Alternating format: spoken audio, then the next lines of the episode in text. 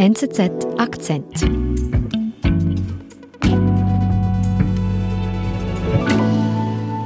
Olga, kommst du mal? Du hast das Wort. Ja, Nadine, als Produzentin vom Podcast sage ich dir, dass wir heute doch nochmal über Wirecard reden. Mhm, das ist dein Lieblingsthema, gell? Das stimmt, aber jetzt hat sich wirklich auch nochmal vom Bilanzskandal zum Wirtschaftskrimi weiterentwickelt. Ja, wir haben in einem ersten Teil schon über diesen Skandal gesprochen. Erinnere mich nochmals ganz kurz, um was geht es genau? Genau, dem Unternehmen fehlen 1,9 Milliarden Euro und mittlerweile ist nicht nur das Geld verschwunden, sondern auch die Nummer zwei im Unternehmen, Jan Masalek. Gut, Olga, du hast mich überzeugt. Über diesen Wirtschaftskrimi sprechen wir mit Wirtschaftskorrespondent René Hölschi in Berlin.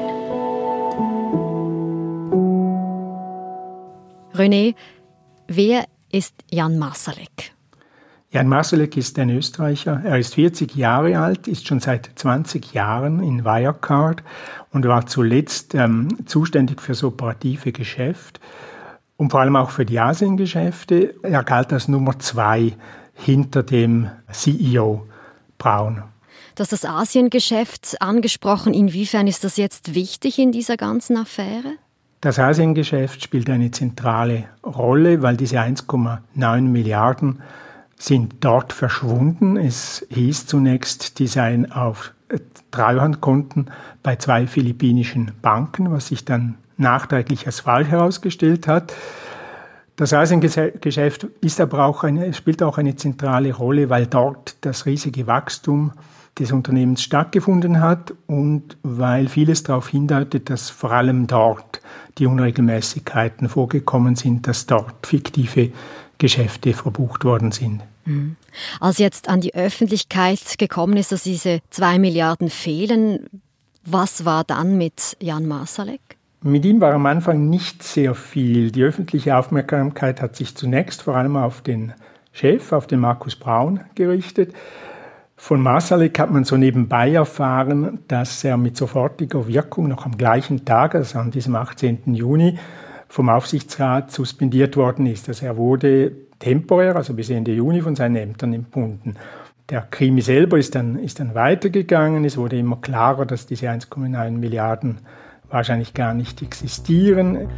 Und so nach und nach wurde dann bekannt, dass dieser Jan Masalek selber auch verschwunden ist.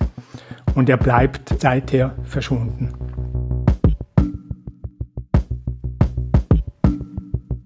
Wie hat er das gemacht? Wie ist das möglich? Das ist eines der vielen Rätseln an der ganzen Geschichte. Er selber hat falsche Spuren gelegt, wie man inzwischen weiß. Er wurde eine Zeit lang auf den Philippinen vermutet, auf der Suche nach dem verschwundenen Geld. Es gab auch tatsächlich Einreisedokumente, die sich dann aber als falsch herausgestellt haben. Also es, es wurde eine, eine Einreise fingiert mit einer Weiterreise, glaube ich, nach China.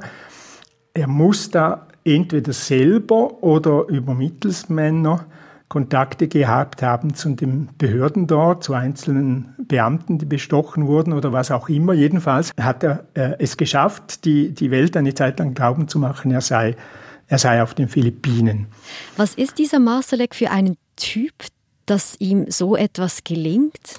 Also Marsalek ist ein, eine schildernde Figur, über die man aber zugleich sehr wenig weiß. Es gibt äh, Mitarbeiter, die sagen, sie haben ihn kaum gesehen. Es wird von wilden Partys erzählt. Es ist eine schillernde Figur, die irgendwie nicht so recht in diese Finanzwelt passt, aber er war ja auch nicht der Banker, er war ja der, der IT-Mensch, er war der Programmierer, die, der hinter dem ganzen Unternehmen steckt, nicht, nicht der Geldmensch, er war eher der, der Tech-Mensch.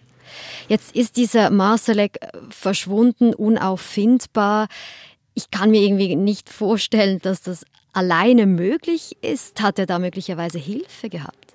Es ist anzunehmen, dass er Hilfe gehabt hat. Es deutet auch einiges eben darauf hin, dass er irgendwelche Beziehungen, Kontakte zu Russland, zu russischen Geheimdiensten haben könnte. Diese, dieses Recherchenetzwerk Bellingcat hat hat äh, Datenbanken ausgewertet, laut denen er in den letzten zehn Jahren rund 60 Mal nach Russland eingereist sei, manchmal nur ganz kurz, nur für wenige Stunden.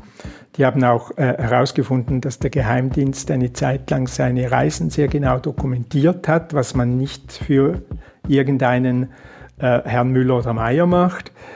Und das deutet halt doch darauf hin, dass es irgendwelche Beziehungen, Kontakte zwischen Masalek und russischen Geheimdiensten gegeben haben könnte oder dürfte.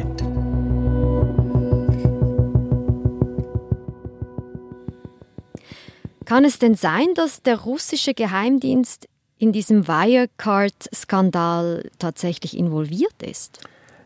Das ist nicht, nicht klar. Das ist wirklich nicht klar, weil äh, es ist ja, selbst wenn diese vermuteten Kontakte von Masalek zu russischen Geheimdiensten ähm, ähm, der Wahrheit entsprechen würden, weiß man eben nicht, war das jetzt sein privates Hobby, also hat er, hat er einfach eine zweite Seite gehabt, neben dem Geschäftsmann noch, noch, noch, noch dieser Hobbyspion, oder gehen die Beziehungen zum Unternehmen direkt, also hat er im Auftrag des Unternehmens solche Kontakte gepflegt. Dar darüber weiß man wirklich nichts. Das ist, das ist im Dunkeln. Mhm. Und weiß man denn schon mehr, inwiefern Masterek tatsächlich in diesem Finanzskandal involviert war? Wie fest ist er daran beteiligt, dass jetzt diese zwei Milliarden verschwunden sind? Da er für diese Region zuständig war, kann es eigentlich kaum sein, dass er davon nichts wusste und damit nichts zu tun hatte. Es läuft ja auch ein internationaler Haftbefehl gegen ihn. Es ist natürlich nichts bewiesen. Es gilt wie in allen solchen Fällen die Unschuldsvermutung. Aber die, die Hinweise sind schon recht stark. Heißt das, es deutet also viel darauf hin, dass eben doch Marsalek die Fäden in der Hand hält bei diesem Skandal?